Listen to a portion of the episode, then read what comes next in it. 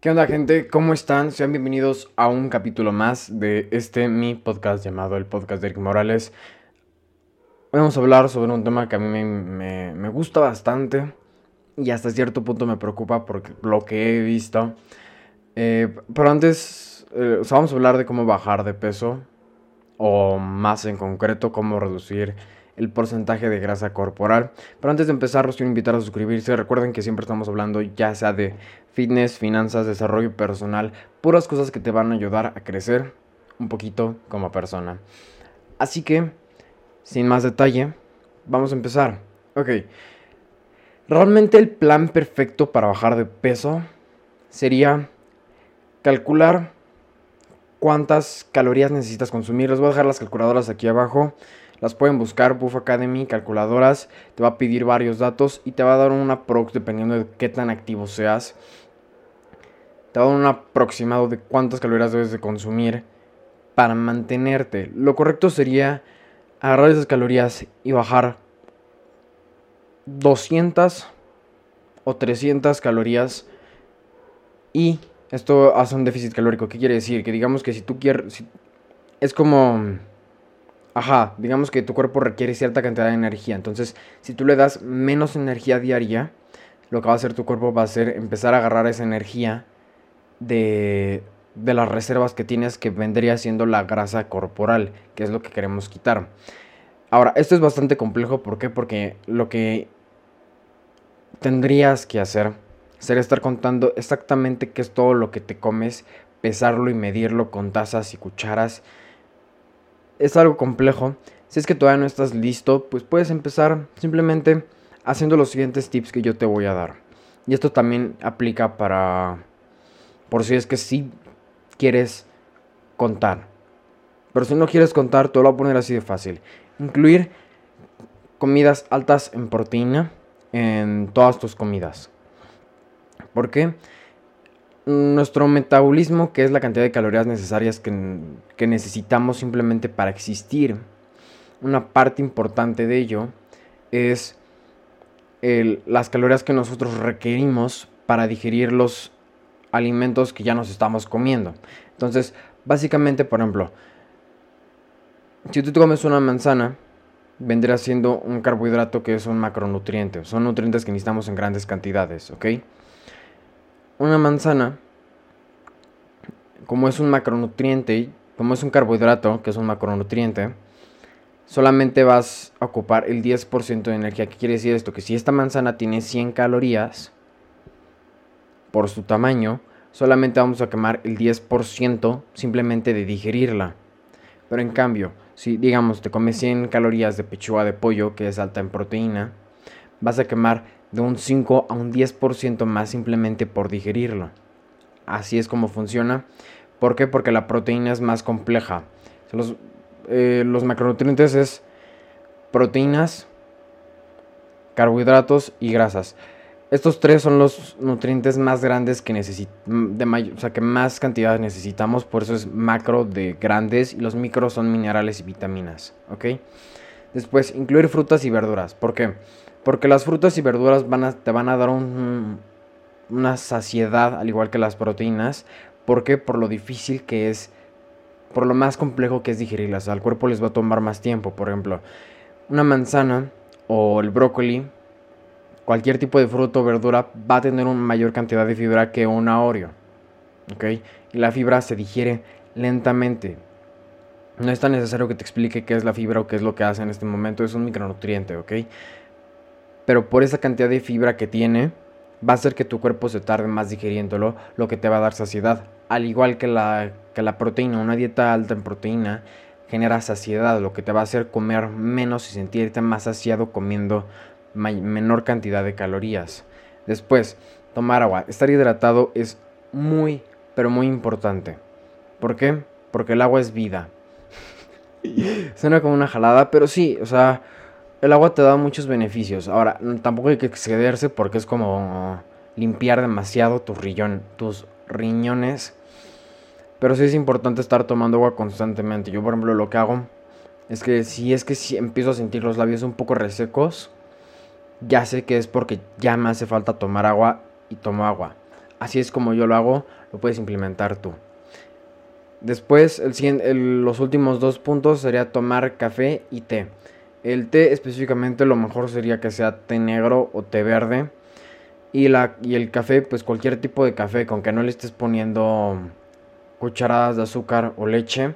Le puedes poner, por ejemplo, leche de almendra o le puedes poner, ¿qué otra cosa? O esplenda o stevia, endulzantes que sean muy bajos en calorías. ¿Qué es lo que hace el té y el café en tu cuerpo? Básicamente el té es como café pero rebajado, si así lo queremos ver. Evidentemente sabe diferente, pero estamos hablando de los niveles de cafeína, ¿ok? El té tiene una menor cantidad de cafeína y el café pues tiene bastante cafeína.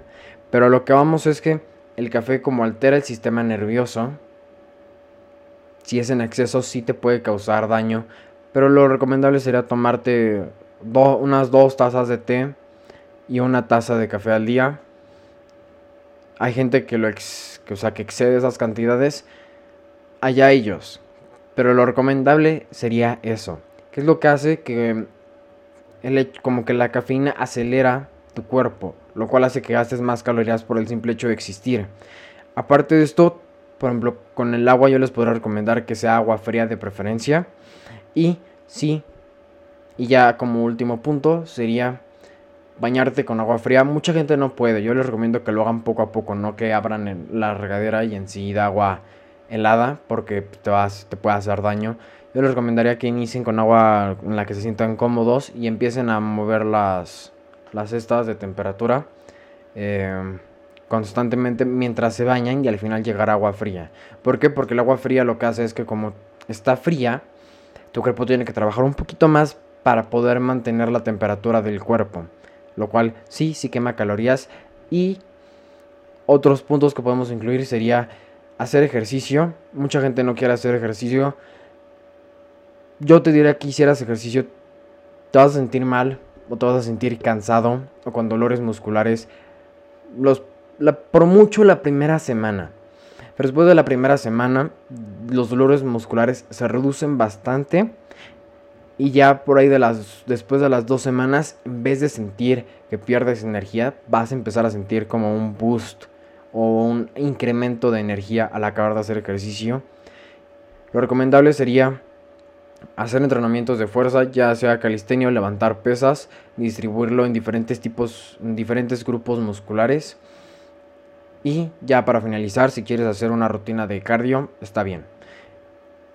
Pero si es que esto no te va o incluso lo que voy a decir el siguiente lo puedes aplicar si es que ya estás haciendo ejercicio, es aumentar la cantidad, tu actividad fuera del entrenamiento, tu actividad física fuera del entrenamiento. ¿Qué quiere decir esto? Los pasos que das cuando subes y bajas las escaleras, vas al refri, vas al baño, antes era salir a la tienda, no sé, hacer el súper todo ese tipo de cosas que implican que tú te muevas, incluso el hecho de estar moviendo las manos hace que incremente, ¿no? Pero evidentemente mis calorías, o sea, las calorías que yo puedo incrementar moviendo las manos no son muchas, pero por ejemplo, te puedes poner la meta, si es que realmente no eres nada activo, puedes empezar con 3000 pasos diarios. Después 4000, después 5000 y lo puedes traquear o, o estar checando con un Apple Watch, con un celular, con bandas de no tan caras, o sea, sí, no es tan difícil. O por ejemplo, si vas si vas a ir al trabajo, en vez de estacionarte y llegar hasta el trabajo, estacionarte una calle atrás y caminar la última calle. O si hay elevador, subir las escaleras.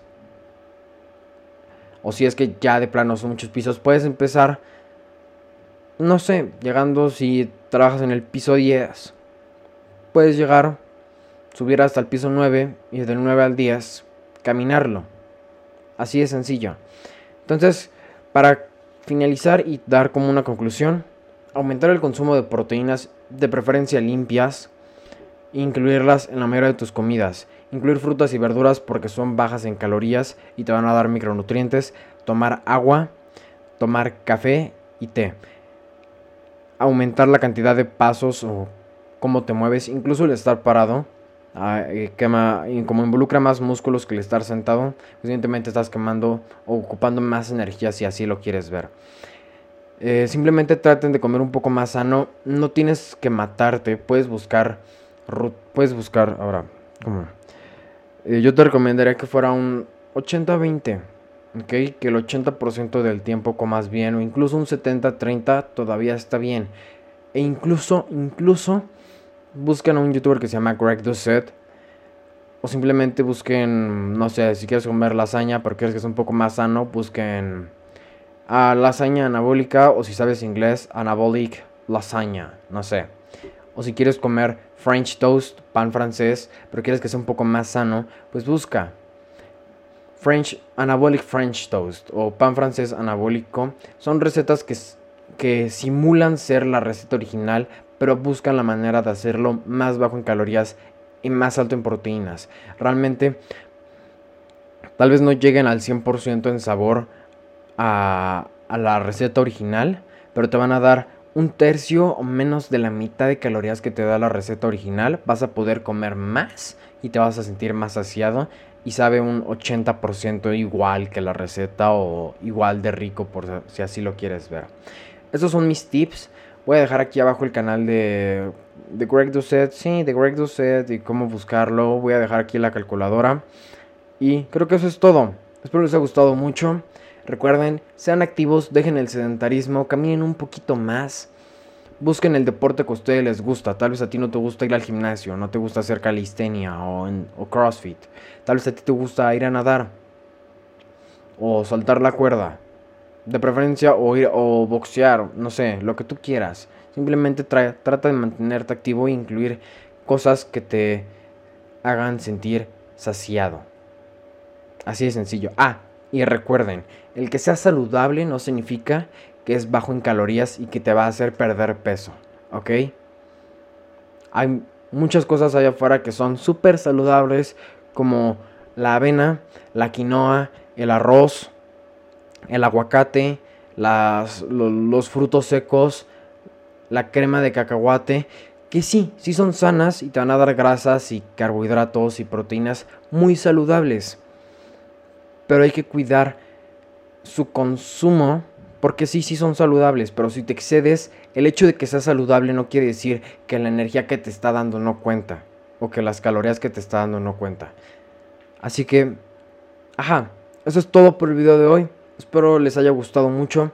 Recuerden, si quieren recibir más contenido acerca de temas sociales, de finanzas, de fitness, y de desarrollo personal, suscríbanse aquí abajo, denle la campanita y si están en Spotify, denle like al podcast, me ayudan mucho. Y si es que me quieres apoyar, simplemente compártelo con alguien con quien tú creas que le puede servir.